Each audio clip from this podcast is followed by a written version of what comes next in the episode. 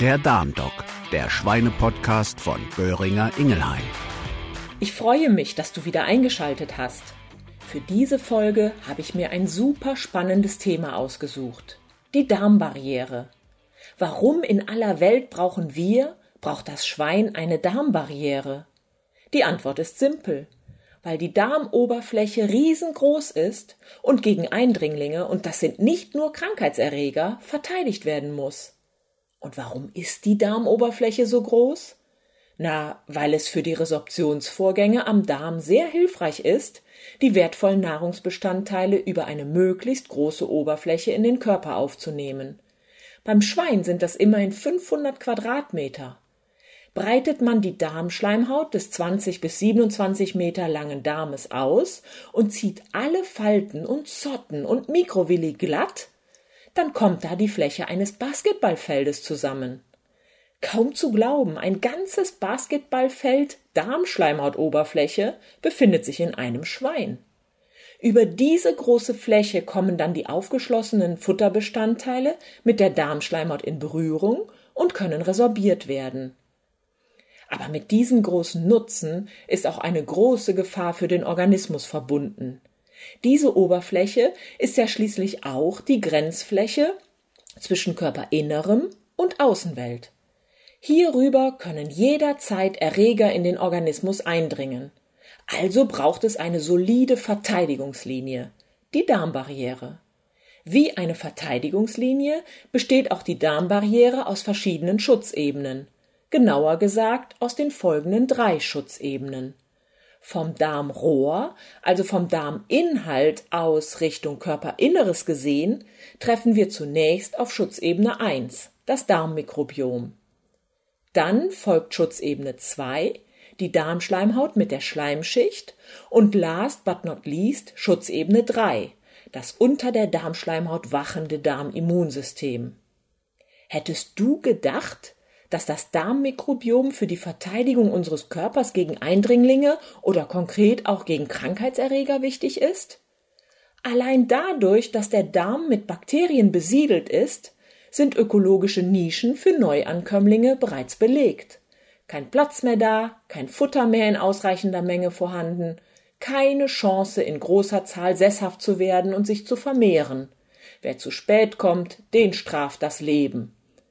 Okay, ganz so einfach ist es dann doch nicht, aber vielleicht kannst du es dir ja jetzt ganz gut vorstellen. Außerdem bilden die Darmbakterien, mit denen wir und unsere Schweine in fröhlicher Gemeinschaft leben, Stoffwechselprodukte, die uns nützen und die anderen Mikroorganismen das Ansiedeln schwer machen.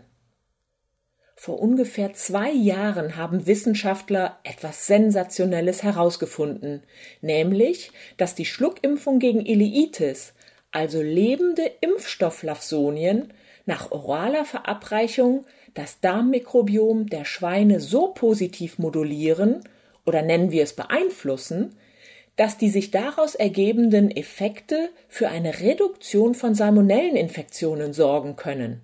Du kannst das im Stall sehen. Die Salmonellen-Antikörpertiter am Schlachthof reduzierten sich in den Versuchen signifikant.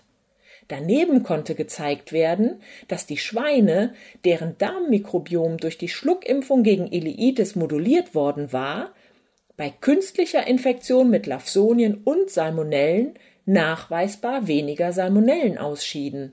Ja, es ging sogar so weit, dass insgesamt weniger Schweine überhaupt Salmonellen ausschieden. Wer hätte solche Effekte für möglich gehalten? Wichtig ist allerdings, dass die Impfung über das Maul verabreicht wird und die lebenden Lawsonien aus dem Impfstoff direkt in das Darmmikrobiom abtauchen und ihre Wirkung entfalten. Für eine Injektionsvakzine wurden solche Effekte nicht bewiesen.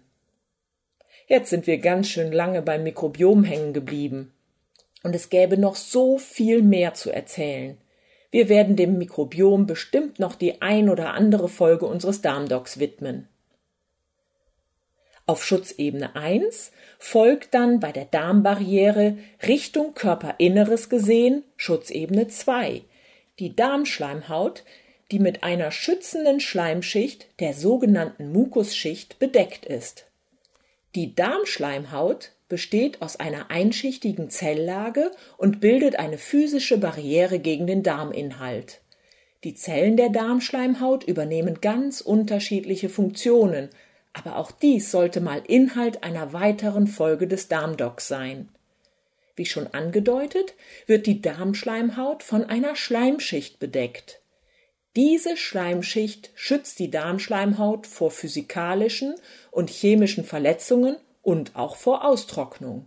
Über diese glitschige Oberfläche gleitet der Darminhalt vom Magen über den Dünndarm und Dickdarm langsam Richtung Ausgang, ohne dass härtere Partikel die Darmschleimhaut verletzen. Daneben ist die Schleimschicht mit antimikrobiellen Peptiden, stell es dir vor wie körpereigene Antibiotika angereichert. Zusätzlich produziert auch das darmeigene Immunsystem, das direkt unter der Darmschleimhaut liegt, besondere Antikörper, die ebenfalls in die Mukusschicht auf der Schleimhaut abgegeben werden und die dann dafür sorgen, dass eindringende Krankheitserreger, für die das Immunsystem schon mal Antikörper produziert hat, direkt abgefangen werden können. Sollte es nun ein Erreger geschafft haben, Schutzebene 1 und Schutzebene 2 zu überwinden, stemmt sich Schutzebene 3, das darmeigene Immunsystem, mit voller Kraft gegen den Eindringling. Hast du eine Vorstellung davon, wie stark unser Immunsystem am Darm vertreten ist? Wie viel Prozent des gesamten Immunsystems unseres Körpers, denkst du, sind im Darm lokalisiert?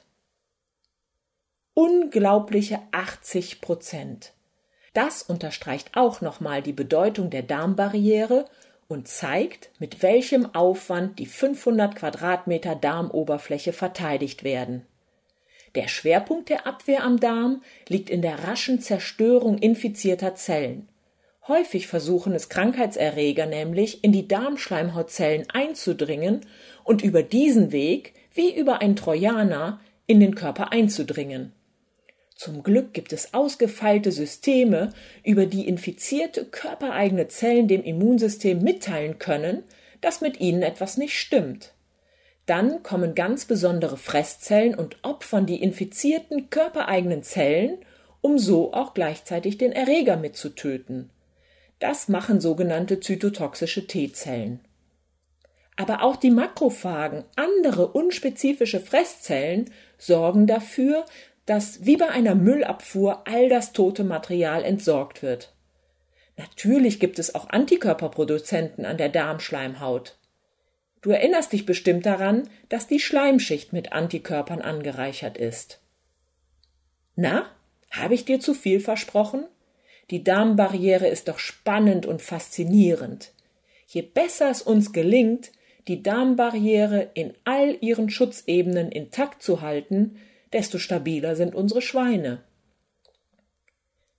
In Zukunft hast du vielleicht auch, genauso wie ich, noch mehr Respekt davor, wenn es darum geht, zum Beispiel Antibiotikabehandlungen zu vermeiden und eher in die Prophylaxe zu investieren, damit unser Darmmikrobiom unversehrt bleibt.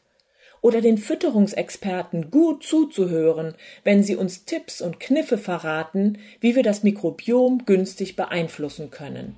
Schon wieder ein neues Thema, mit dem sich der Darmdoc mal beschäftigen wird.